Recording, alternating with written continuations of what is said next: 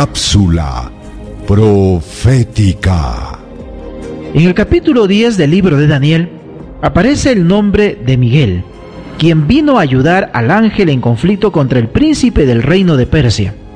De acuerdo con la Biblia, ¿quién es Daniel? Leamos lo que la Biblia nos dice en Daniel el capítulo 10, los versos 13 y el 21. Mas el príncipe del reino de Persia se me opuso durante 21 días. Pero he aquí Miguel, uno de los principales príncipes, vino para ayudarme. Y quedé allí con los reyes de Persia. Pero yo te declararé lo que está escrito en el libro de la verdad.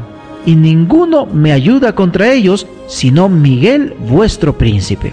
Ahora en el capítulo 12 y el verso 1 se lee, En aquel tiempo se levantará Miguel, el gran príncipe que está de parte de los hijos de tu pueblo, y será tiempo de angustia cual nunca fue desde que hubo gente hasta entonces.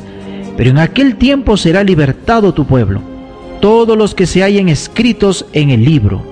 Si vamos al Nuevo Testamento, en Judas 9 dice, pero cuando el arcángel Miguel contendía con el diablo, disputando con él por el cuerpo de Moisés, no se atrevió a proferir juicio de maldición contra él, sino que dijo, el Señor te reprenda.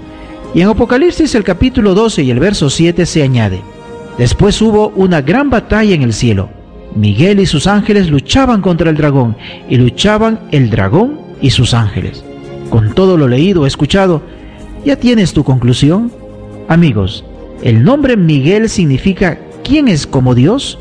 En el Nuevo Testamento Jesús es presentado como la imagen del Dios invisible, Colosenses 1.15.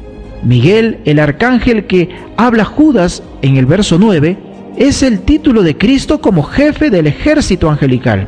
Nadie, a no ser Dios, tiene poder para resucitar muertos. Y la palabra de Dios dice que los muertos serán resucitados al oír la voz del arcángel porque el Señor mismo descenderá del cielo con aclamación, con voz de arcángel y con trompeta de Dios, y los muertos en Cristo resucitarán primero. Primera Tesalonicenses 4:16. Es más, Jesús mismo declaró, de cierto, de cierto os digo, que viene la hora y ahora es, cuando los muertos oirán la voz del Hijo de Dios. Vendrá la hora cuando todos los que están en los sepulcros oirán su voz. Juan capítulo 5 los versos 25 y 28. Amigos, Jesús vino personalmente a pelear en respuesta a la oración de Daniel. Satanás, representado en la profecía por el príncipe del reino de Persia, fue expulsado y la obra de la construcción del templo pudo seguir adelante.